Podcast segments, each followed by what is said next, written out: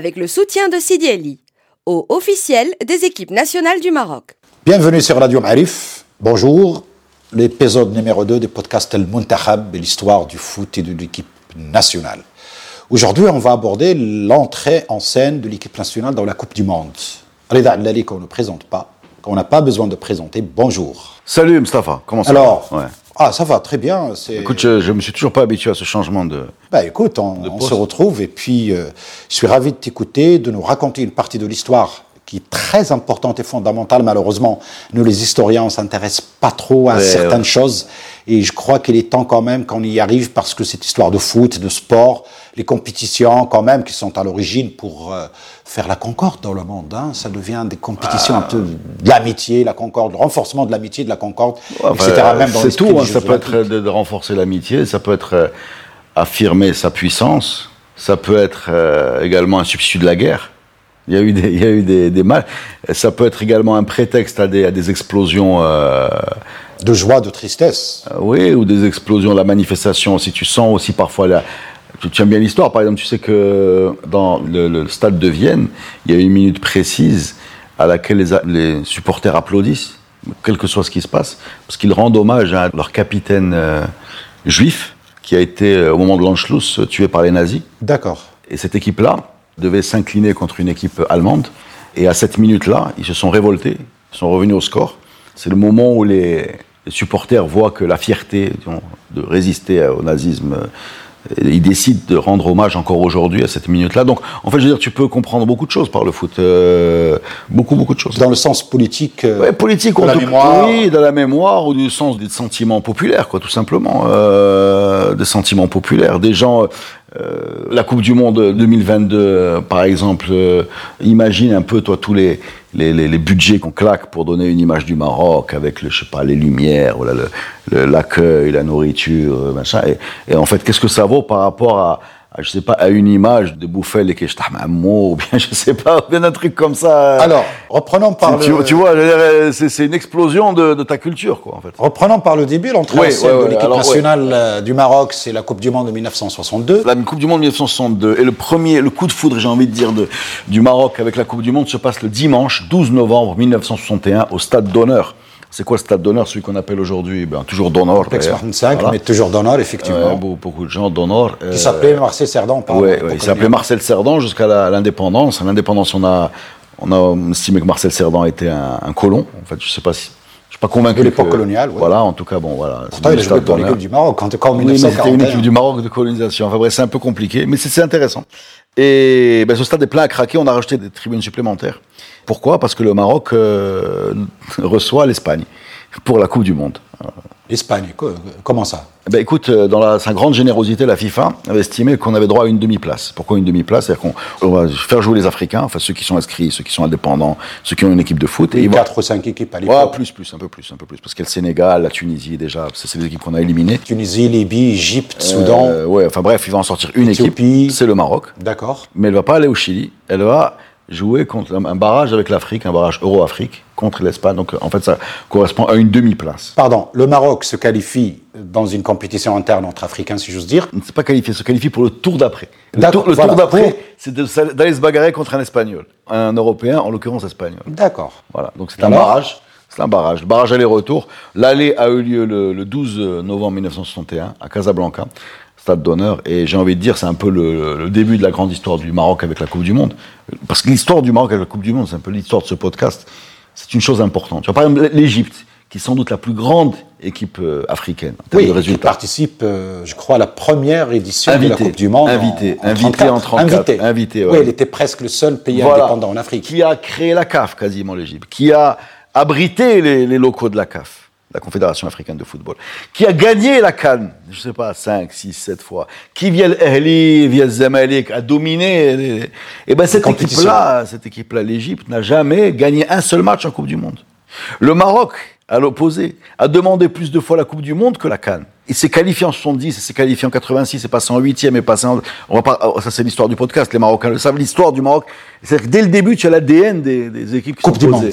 L'ADN Coupe du Monde du Maroc et l'ADN Afrique de l'Égypte. Alors, pour revenir à ce barrage-là en 62, Qui est cette Espagne qui arrive Déjà, c'est la moitié du Real Madrid. Le Real Madrid a gagné euh, les Ligues des Champions, enfin lancé des Ligues des Champions 56, 57, 58, 59, 60. D'accord. Quand même On a une, une, équipe ah, madrilène. C'est sérieux, c'est très, très, très sérieux. Et en plus, à l'époque, comme la FIFA ne, ne, pose pas des grandes conditions pour la nationalisation, la naturalisation de joueurs, l'Espagne, c'est un peu comme le Qatar, euh, ce qu'ils ont essayé de faire avec l'équipe de. L'équipe de hand, l'équipe de hand, c'est-à-dire qu'on va prendre tous ceux qui sont les meilleurs joueurs du monde, donc Di Stefano, l'Argentin, est là. Voilà, il y a un défenseur euh, uruguayen dont j'ai oublié le nom, Puskas. Puskas, capitaine de l'équipe, euh, ou en tout cas meilleur joueur de l'équipe 54. Puskas, c'est un nom qui aujourd'hui parle aux jeunes parce que le prix Puskas, c'est le prix du plus beau but de l'année. Ce bonhomme-là est hongrois. Il a joué jusqu'en 54 avec son pays, la Hongrie. Harag, littéralement, c'est un passage à l'ouest, ce qu'on appelle briser le rideau de fer, le fameux rideau de fer euh, entre le bloc communiste et le bloc. Euh, il se fait naturaliser espagnol. Il se fait naturaliser espagnol et il est là également lui aussi, tout comme dit Stefano et la Gento, recordman des Ligas, 12 Ligas, tous ces gens-là sont là, euh, devant nous, contre les Marocains. Alors, les Marocains ne sont pas des peintres, je vais quand même te parler un peu de cette équipe-là, oui, marocaine de 1961. Hadrik Znaya, donc. Non, Znaya, non, il n'est plus là. Il n'est plus là, ça non, il n'est plus là. Znaya, il a arrêté le foot, il s'est lancé dans... dans... dans. la carrière militaire. Ou alors il est blessé. Je ne sais, en tout cas, il n'est pas dans ce match. Alors, sûr. Je ne sais pas s'il est, si s'il est. Parce que Znaya, garde ce nom en tête, il revient. Euh, il y a un certain Abdelrahman Ben Hajoub, c'est pas rien. Abdelrahman Ben Hajoub, c'est euh, ce qu'on appelle le prince du parc le prince du parc, parce qu'il joue. Parc de, de, Paris. Oui, le parc des Princes. Il joue au Racing. Il a fait la Coupe du Monde 54 avec la France. Lui aussi. Oui, il a fait la Coupe du Monde 54 avec la France. Euh, tu peux aussi parler de Hassan Arsbi qui est dans cette équipe-là. Hassan Arsbi joue à Reims. Hassan Arsbi joue à Reims. Champion en France, ouais. Oui, pour, pour, remplacer Raymond Coppa qui est parti au Real Madrid. Abdullah Malaga qui joue à Malaga, exactement. Et un certain Brahim Zahar, Azhar ou Zahar, qui s'appelle euh, pour les Marocains Tatoum. Tatoum, c'est un basketteur qui est venu jouer avec les Harlem Globetrotters. Où il a un énorme euh, joueur. Je trouve que c'est le sosie de notre avant-centre. Donc, Brahim Tatoum. Et euh, un avant-centre qui joue au Girondin de Bordeaux. Qui était au gardien de but euh, Je ne sais pas. Ce que je sais, c'est que cette équipe-là, qui est promise. C'est pas Ben Slimane à l'époque Non, c'est pas Hassim Slimane. Hassim Slimane, le, le, le, patron de la gendarmerie, qui va devenir également le patron du foot marocain, est effectivement un gardien de but, mais il n'est pas. Euh, dans cette équipe de 62 Dans cette équipe-là, non, de 61. Et je ne sais pas si l'international, il était effectivement, il jouait au phare, mais euh, je ne le vois pas dans la feuille de match. Par contre, ce que je sais, c'est que cette équipe-là, qui est censée se prendre une raclée euh, phénoménale, s'incline un seul petit but à zéro, qui est marqué à la 80e minute. Le but est sur YouTube, si vous voulez aller le voir. Il est là. On voit, on voit nos ancêtres dans les tribunes qui, qui prennent ce but-là. Et c'est considéré comme le dit la vigie marocaine, grand journal de l'époque, comme euh, une bonne performance, puisque je cite, le Maroc a tenu tête à l'Espagne. Voilà, c'est comme ça qu'il titre. C'est un titre quand même évocateur de la puissance de cette équipe nationale La puissance de l'équipe nationale d'Espagne, qui 15 jours plus tard reçoit le Maroc et gagne 3-2. Donc avec ça fait 1-0, 3-2. On en tire deux conclusions. La première, c'est que l'écart n'est pas si énorme. Parce que l'Espagne, c'est la superpuissance de l'époque. C'est le Real Madrid, c'est les cinq Ligues des Champions. Et la deuxième chose qu'on en tire comme conclusion, alors cette impression que l'écart n'est pas si important que ça, elle est renforcée par un point très, très, très, très, très important. C'est qu'en 62, il se passe au, à Casablanca euh, quelque chose de très, euh, qui va vraiment forger la mentalité des Marocains, c'est le tournoi Mohamed Khamis. C'est quoi le tournoi Mohamed Khamis? C'est l'idée d'inviter des équipes euh, l'été pour un tournoi amical, mais un tournoi prestigieux. Voilà. Inviter des, des, équipes de l'étranger. Des équipes de l'étranger. Les meilleures équipes ou les grandes voilà, équipes. Exactement. Dans la première édition, tu as l'Inter Milan d'Elenio Herrera.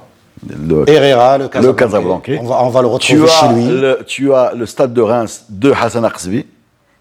Et tu as le Real Madrid. Et tu as les phares qui vont battre le Real Madrid.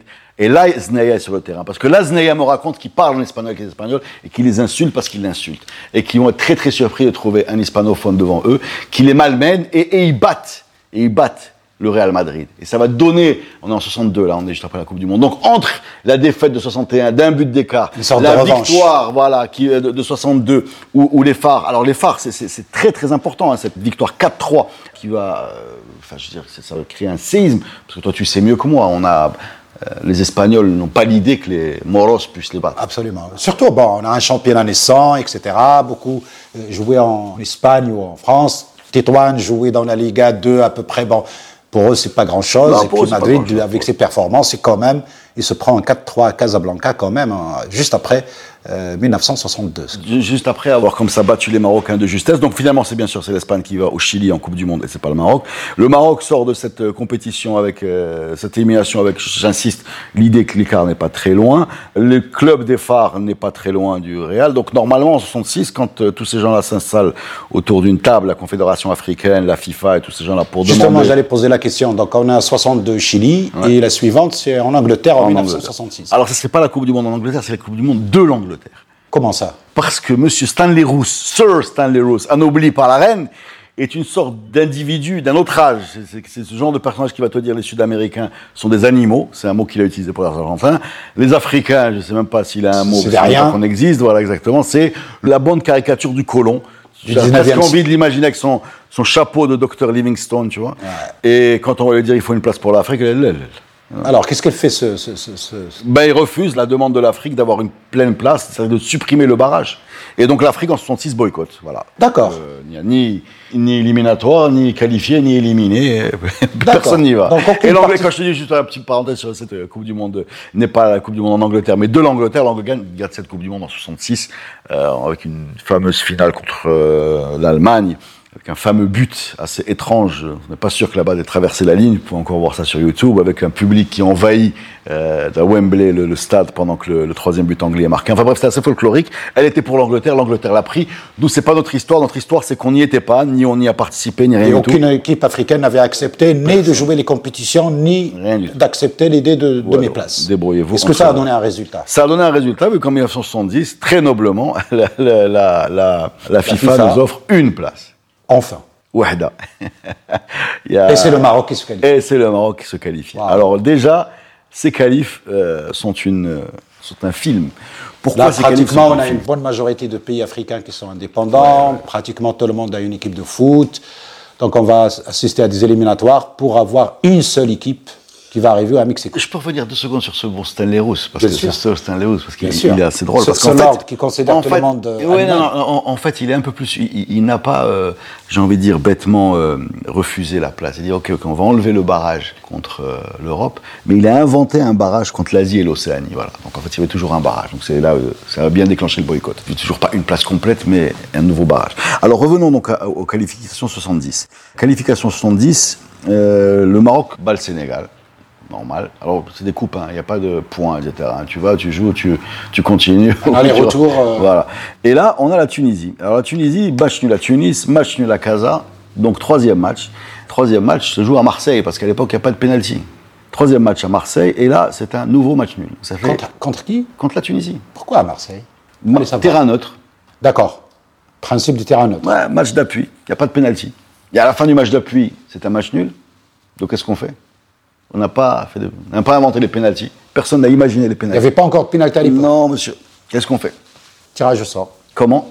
Ah, ça, je sais pas. Avec une pièce sur le terrain qui tombe du côté marocain. Alors, ce qui est terrible, alors ça, c'est un film. C'est un film. Pourquoi c'est un film? Parce que je t'ai parlé des Coupes du Monde 61, 62. Le Maroc a éliminé qui pour aller en barrage contre l'Espagne? La Tunisie. Et comment? Avec la pièce. Pile ou face Et où ça? Incroyable. Dans le troisième match de barrage, à Palerme. En Italie. Alors maintenant, si tu réfléchis deux secondes, eh ben, oublie le foot et, le sérieux. On a quand même battu euh, les Tunisiens deux fois en lançant deux pièces à Marseille et Palerme. On a quand même l'impression d'être plus dans un film noir que dans un- un- une chronique sportive. Incroyable. Palerme et Marseille. Incroyable. Il faut une, petite musique de parrain.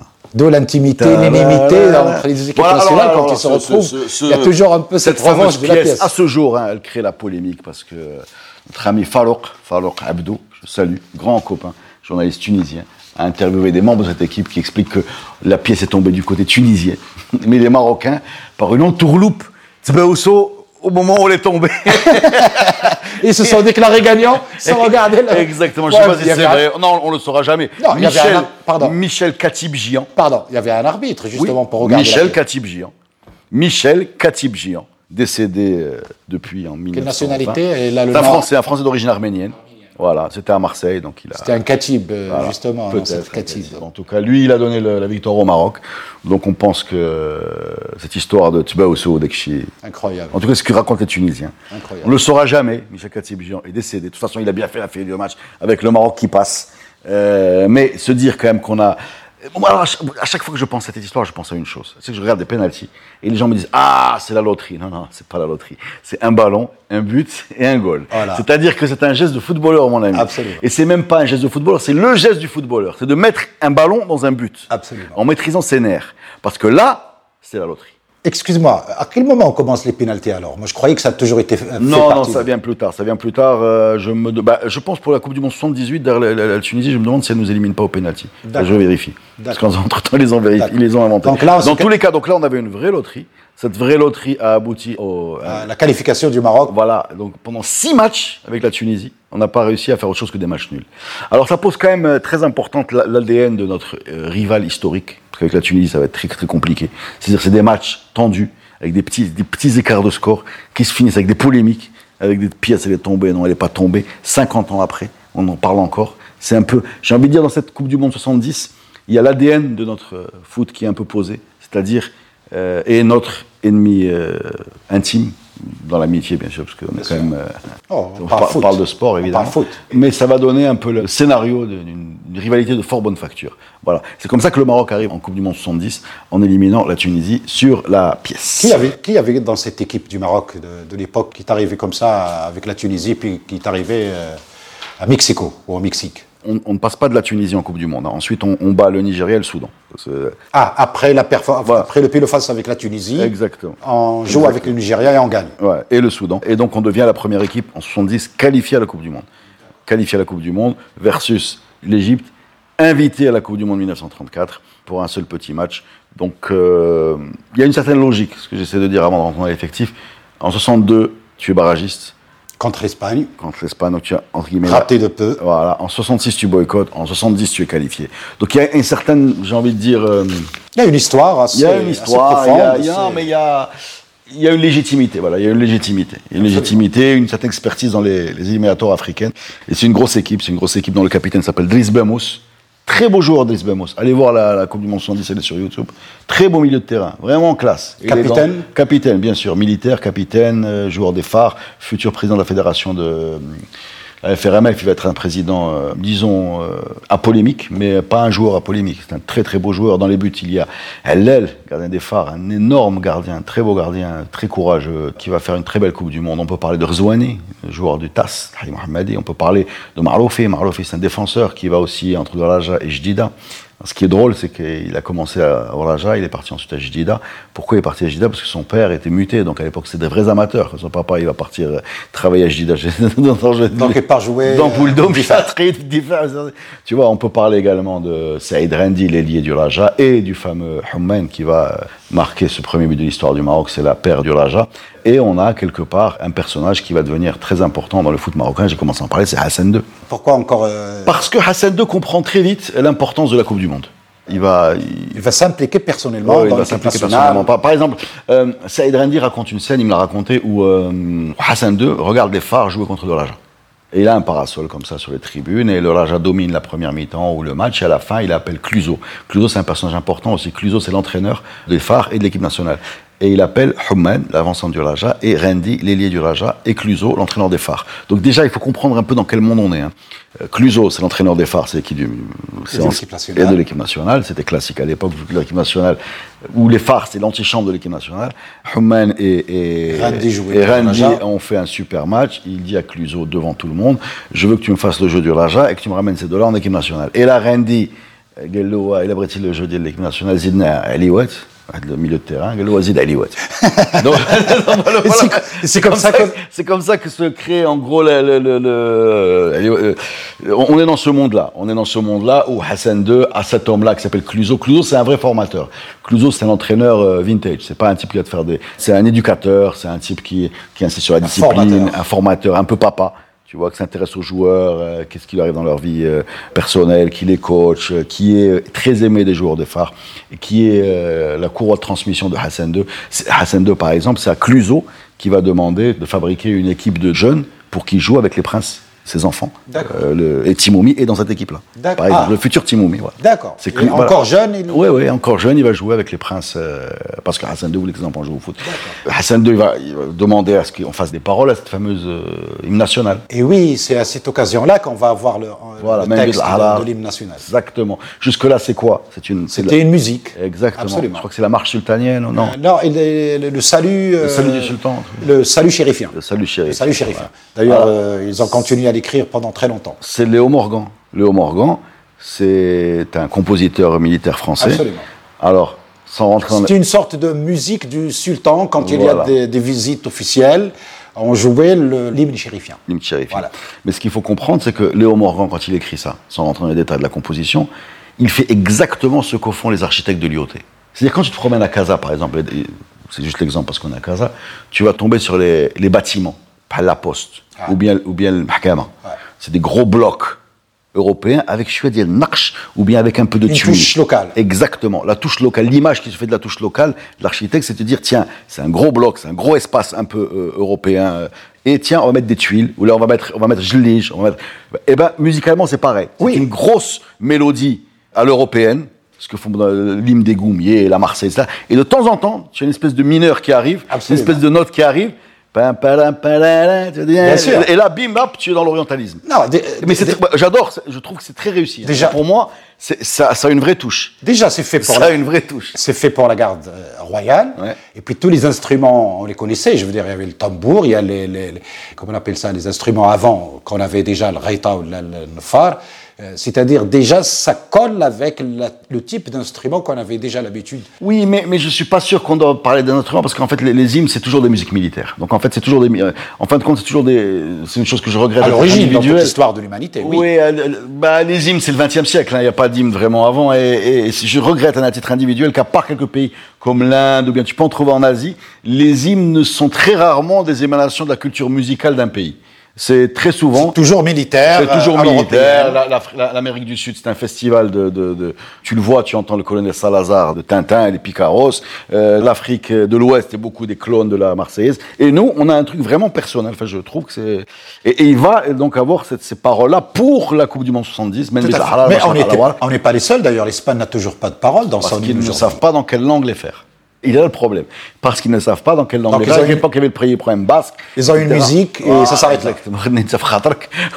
Gem Gem, il a trouvé une solution. Mais le Maroc, donc, fait cette hymne-là pour La Coupe du Monde parce que Hassan, 1970. oui, oui, oui, il a envie d'avoir euh, la projection de. Il, a, franchement, il a, il a. Mais c'est génial, un texte qui, a, qui, est- qui, qui est écrit plus Mais tard et qui arrive collé à, à la musique ou au chant. C'est, une performance, je veux dire, de l'auteur du texte pour. euh, et puis qui est un texte qui n'est pas violent d'ailleurs, il est assez pisse. Hein, Bah, écoute, le, le, le, le texte est prêt. L'équipe part pour le, Mexique. Il y a un ils vont vrai- être les premiers peut-être à le chanter alors. donc. Eh ben, écoute, ils vont pas tellement le chanter, puisqu'il va avoir beaucoup de mal déjà à l'apprendre. Et deuxièmement, on ne sait pas parce qu'ils sont filmés de dos. Pourquoi sont-ils filmés de dos? C'est un mystère. Et vous connaîtrez les détails de la participation à cette fameuse première Coupe du Monde 1970 dans le podcast suivant. Pardon, une dernière question, mais qui était qualifié à cette Coupe du Monde? Comment ça qui était qualifié? Nous. Non, mais je veux dire, le, Ah, bah alors là, tu as- c'est la, Alors 1970, 1970, c'est le chef-d'œuvre de Pelé. Ah, Tu as une équipe d'Allemagne qui est énorme, parce que l'Allemagne, c'est celle qui va gagner 74. C'est là où il y a Beckenbauer. Merci euh, Reda pour euh, ce récit assez passionnant et fantastique. On en découvre le boycott de l'Afrique, euh, l'Afrique qui boycotte la Coupe du Monde de 1966, la performance de l'équipe nationale contre l'Espagne en 1961 qui ont joué les éliminatoires pour la Coupe du Monde de 1962, cette histoire avec les Tunisiens, l'hymne national qui en fait un texte, mais est-ce que tu as quelque chose à rajouter Reda? Ben écoute, rendez-vous la semaine prochaine pour la suite. Merci, merci les amis, à la semaine prochaine.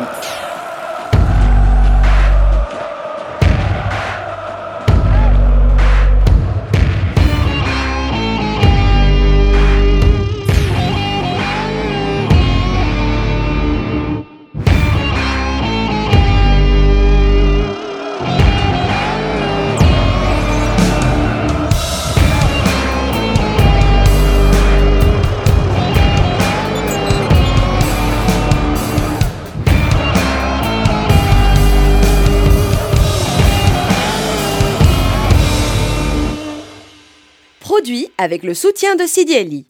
au officiel des équipes nationales du Maroc.